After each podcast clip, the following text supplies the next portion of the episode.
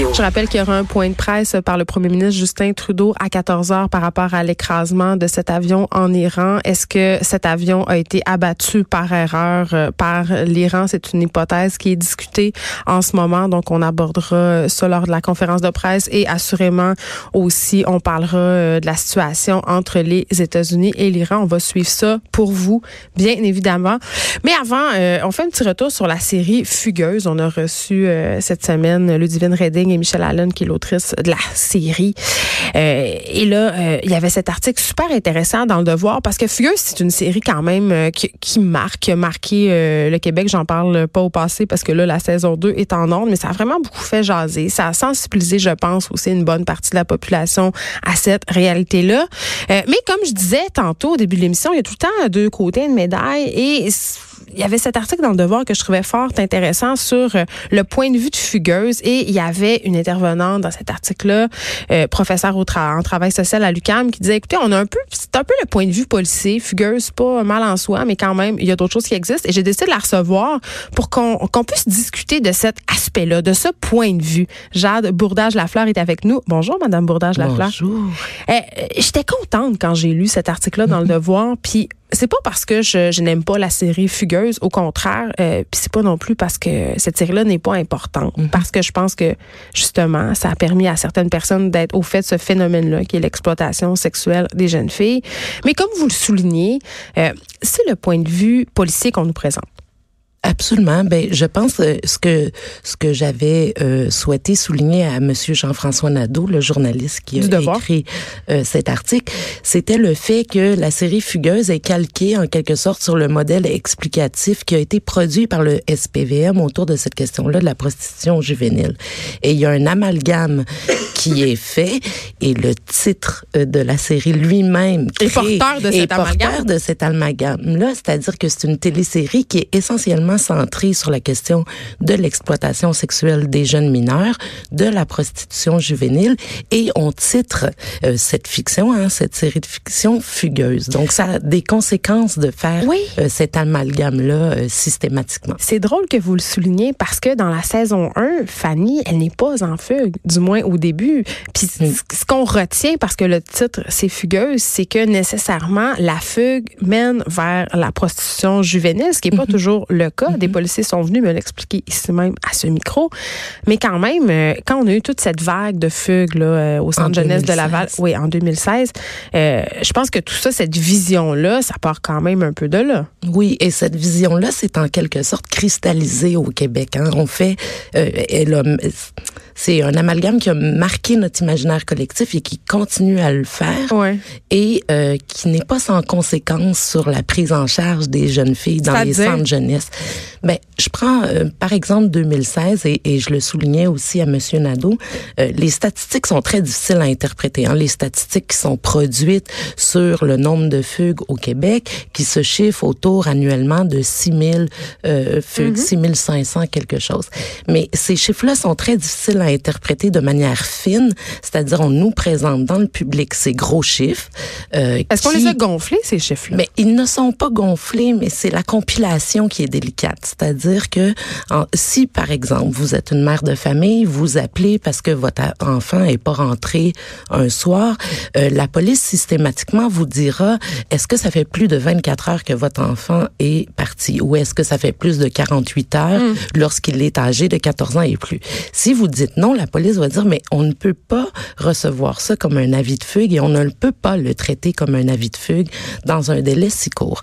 Or, quand on a un adolescent ou un adolescente qui est prise en charge par l'État, euh, c'est très différent parce que l'État, l'enfant est sous tutelle. Vous voulez dire un enfant qui est dans un centre jeunesse, c'est ça que vous me dites? Absolument. Et, et cet enfant-là, que ce soit une jeune fille ou un jeune garçon, s'il s'absente euh, de manière non autorisée une heure, deux heures, trois heures, cinq heures, huit heures, le centre jeunesse est tenu de le déclarer absent. Et les chiffres, lorsqu'on les donne dans l'espace public, lorsqu'on les fait circuler, contiennent ces sorties non autorisées euh, qui oscillent généralement la moyenne c'est 8 heures. C'est quoi la c'est quoi la dérive possible avec tout ça?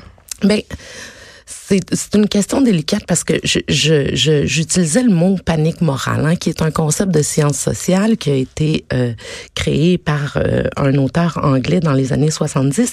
La panique morale, c'est lorsqu'on prend une situation, une pratique ou quelque chose comme ça et qu'on va un peu surestimer dans l'espace On l'exagère. On l'exagère euh, pour que euh, pour cibler, on va dire que ça atteint nos valeurs de société, que ça atteint de manière générale.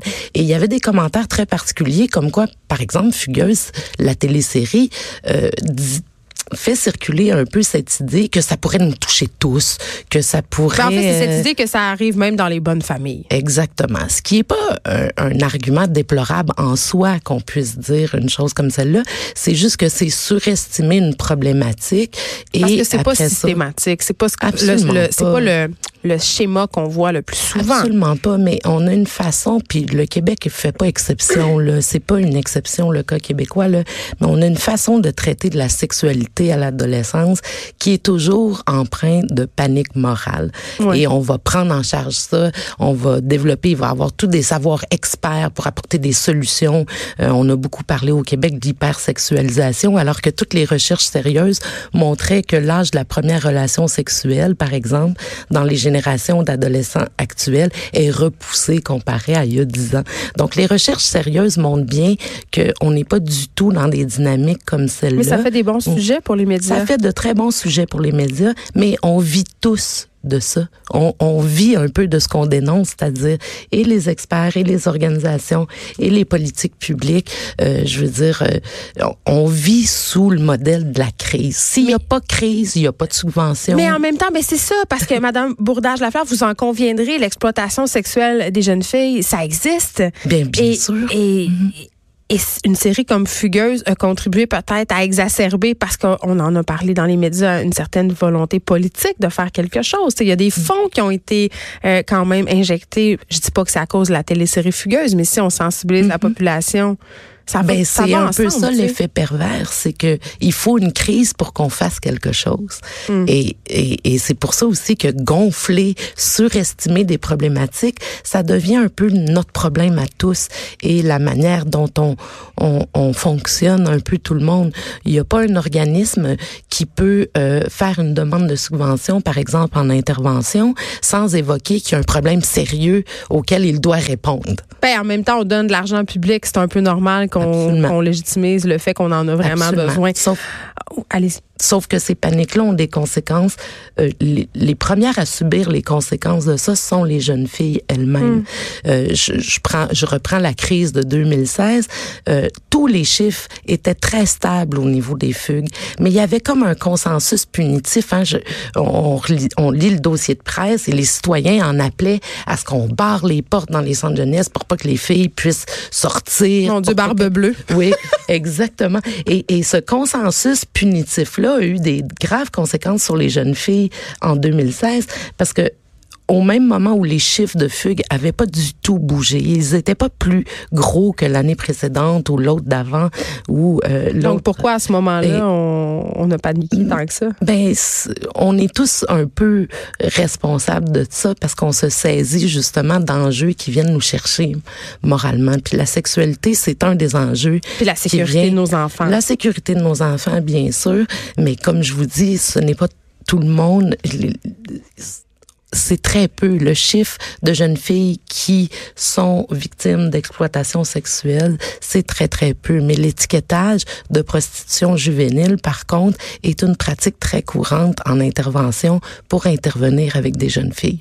Madame Bourdage-Lafleur, vous évoquez dans l'article du Devoir un certain double standard en ce qui a trait au traitement de la fugue mhm. au féminin versus le traitement de la fugue au masculin. Absolument. Les, les, les chiffres sont assez paritaires, en fait, euh, au niveau des statistiques. Il n'y a pas plus de jeunes filles qui fuguent. Il me semble que sur les avis de recherche qu'on voit dans les médias, c'est toujours des jeunes filles. Oui, parce qu'on s'inquiète plus des jeunes filles que des jeunes garçons.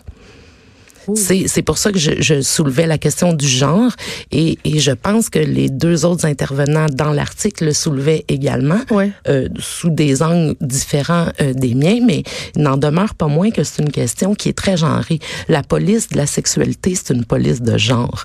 On est beaucoup plus inquiet euh, du corps des jeunes filles que de celui des jeunes garçons. En ce sens-là, j'ai trouvé intéressant que dans la saison 2 de Fugueuse, on nous présente des cas de jeunes garçons. Mhm.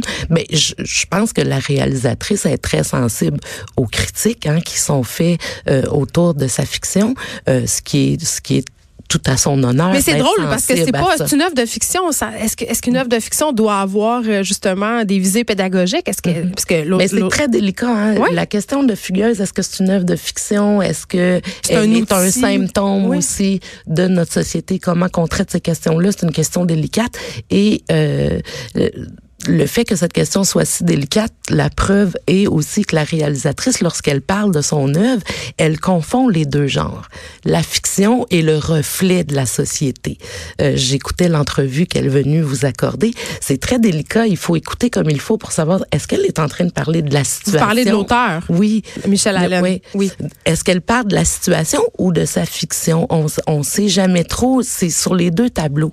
Mais on a affaire à une fiction aussi sociale c'est-à-dire que je vous le dis, elle est gonflée cette problématique-là, et ce n'est pas du tout de ne pas considérer que ça existe de dire cela. C'est seulement oui, ça existe, et euh, nous avons de la misère à le comprendre parce que on catégorise plusieurs pratiques au niveau de la sexualité sous l'étiquetage de la prostitution juvénile, sous l'étiquetage de l'exploitation sexuelle. Alors que c'est pas nécessairement le cas. C'est pas nécessairement le cas. Je veux dire, rappelez-vous votre Des propre, ben, la propre adolescence. Euh, Lorsqu'on est adolescent, la seule chose qu'on a pour faire des transactions sociales, rentrer en relation avec les autres, c'est notre corps. Donc, il y a une des transactions sexuelles qui se passent. Euh, on peut prendre n'importe quelle école secondaire où une jeune fille va faire une fellation dans une salle de bain, euh, par exemple, euh, pour gagner le respect de ses pairs. Et, et j'ai tendance à penser, parce que là, vous me voyez pas, mais mes yeux sont très, très ronds en ce mm. moment, que c'est pas tant une pratique courante. Ben, pas nécessairement courante, mais ce que je veux souligner. Mais les femmes, depuis toujours, disposent du sexe comme monnaie d'échange. C'est ce que Comme monnaie d'échange, et ce n'est pas simplement de la monnaie d'échange euh, financière ou monétaire. Ça peut être un statut social, ça peut être euh, du respect de la part du groupe. J'écoutais l'auteur de, de de cette série, elle s'étonnait que les jeunes filles trouvent des gains. Hein? Elle vous a parlé de cette question-là, que ça la heurtait beaucoup. Mais euh, oui, notre société apprend aux jeunes filles à trouver des gains avec leur corps. Et ça, c'est qu'on nous montre partout socialement que quand on se monte et on s'objectifie, on, on on grimpe les échelles, euh, l'échelle sociale. Absolument. Alors pourquoi les adolescentes d'aujourd'hui seraient euh, protégées de ces C'est pour ça que c'est intéressant. Il y avait des sociologues dans l'article qui disaient que c'est pas nécessairement le modèle de la feuille qui doit être considéré, mais plutôt le modèle social. Et je pense que quand même euh, vous venez de très bien l'expliquer. Mm-hmm. En terminant, la question qui tue. Oui, allez-y. Est-ce que Fugueuse, c'est c'est un bon outil de prévention? Je ne crois pas. Je Parce qu'il y a des policiers qui sont venus ici nous dire que c'était le meilleur outil de prévention. Oui, de leur point de vue, hein, il faut voir jeune fille. De, un policier parle d'une certaine position sociale, ouais. Euh, mais je, je, ne crois pas que ça aide euh, dans le sens très très précis parce qu'on confond la fiction et la réalité mm. et je me souviens au moment de la diffusion de la première saison il y a eu énormément de parents qui ont paniqué autour des activités de leurs adolescents ou adolescentes euh, puis euh, même que des intervenants avaient produit autour de Fugueuse un outil pour comme flaguer des espèces de comportements. Donc, et les jeunes filles en centre jeunesse le disent, ce dont elles fuguent, c'est le contrôle social hmm. généralement. C'est pour élargir leur champ des possibles. Et là, on montre toute une problématique où notre seule réponse est plus de contrôle. Puis en même et temps, ça, c'est très délicat. Une autre chose qui est délicate, je crois, c'est que certaines personnes, euh, jeunes femmes ou jeunes hommes, peuvent regarder cette série et trouver hmm. ce monde-là attirant. Puis c'est normal parce que la, la, la revendication puis l'opposition, c'est le propre de l'adolescence. Moi, je lisais Christian Neff puis je trouvais ça très, très cool, qu'elle se drogue à Berlin. des films de, de vol de banque et je suis fascinée. Même affaire. J'aimerais voler une banque un jour. On va finir l'entrevue là-dessus. Jade Bourdage-Lafleur, merci. Professeur en travail social à l'UCAM. J'espère que vous n'aurez pas besoin de voler une banque. Non, je ne crois pas. Merci beaucoup.